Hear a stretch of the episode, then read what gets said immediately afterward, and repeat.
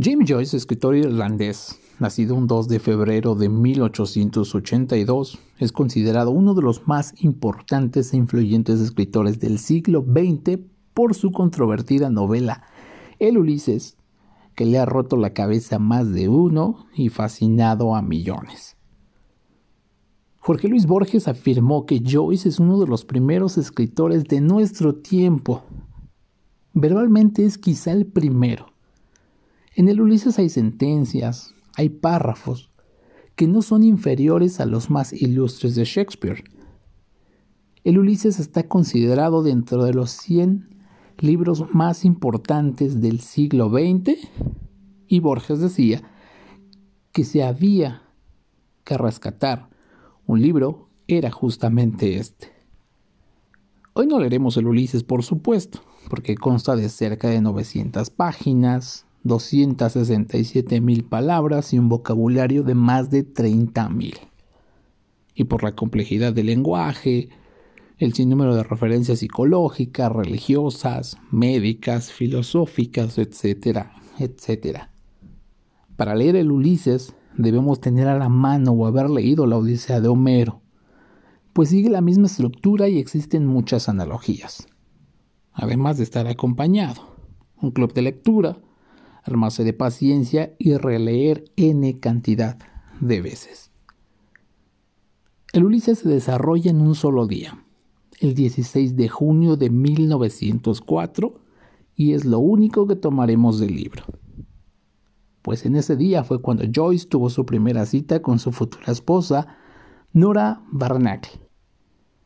Leeré tres cartas y aclaro de una vez. Estas cartas son de corte erótico. Si bien hubo muchas cartas de amor, las extraídas aquí son de un lenguaje sexualmente explícito. Si esto te incomoda o eres menor de edad, te sugiero saltar hasta los siguientes episodios. Si por el contrario no hay conflicto, que las disfrutes. 27 de noviembre de 1909. Querida mía, quizás debo comenzar pidiéndote perdón por la increíble carta que te escribí anoche.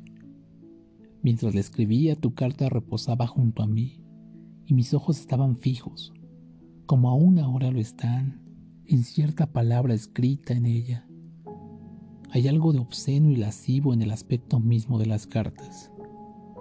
También su sonido es como el acto mismo breve, brutal, irresistible y diabólico. Querida, no te ofendas por lo que escribo. Me agradeces el hermoso nombre que te di. Sí, querida. Mi hermosa flor silvestre de los setos. Es un lindo nombre. Mi flor azul oscuro, empapada por la lluvia. Como ves, tengo todavía algo de poeta.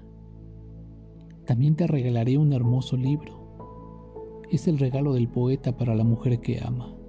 Pero a su lado y dentro de este amor espiritual que siento por ti, hay también una bestia salvaje que explora cada parte secreta y vergonzosa de él, cada uno de sus actos y olores,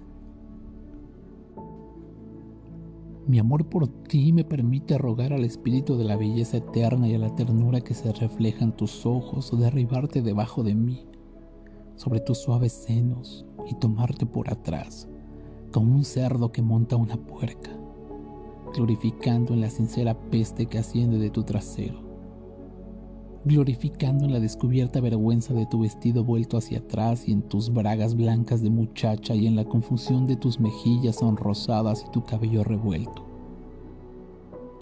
Esto me permite estallar en lágrimas de piedad y amor por ti a causa del sonido de algún acorde o cadencia musical o acostarme con la cabeza en los pies, rabo con rabo, sintiendo tus dedos acariciar y cosquillar mis testículos o sentirte frotar tu trasero contra mí y tus labios ardientes chupar mi pija mientras mi cabeza se abre paso entre tus rollizos muslos y mis manos atraen la cojinada curva de tus nalgas y mi lengua lame vorazmente tu sexo rojo y espeso. He pensado en ti casi hasta el desfallecimiento al oír mi voz cantando, murmurando para tu alma la tristeza, la pasión y el misterio de la vida y al mismo tiempo he pensado en ti haciéndome gestos sucios con los labios y con la lengua, provocándome con ruidos y caricias obscenas y haciendo delante de mí el más sucio y vergonzoso acto del cuerpo ¿Te acuerdas del día en que te alzaste la ropa y me dejaste acostarme debajo de ti para ver cómo lo hacías? Después quedaste avergonzada hasta para mirarme a los ojos. Eres mía, querida, eres mía. Te amo. Todo lo que escribí arriba es solo un momento o dos de brutal locura la última gota de semen ha sido inyectada con dificultad en tu sexo antes que todo termine mi verdadero amor hacia ti.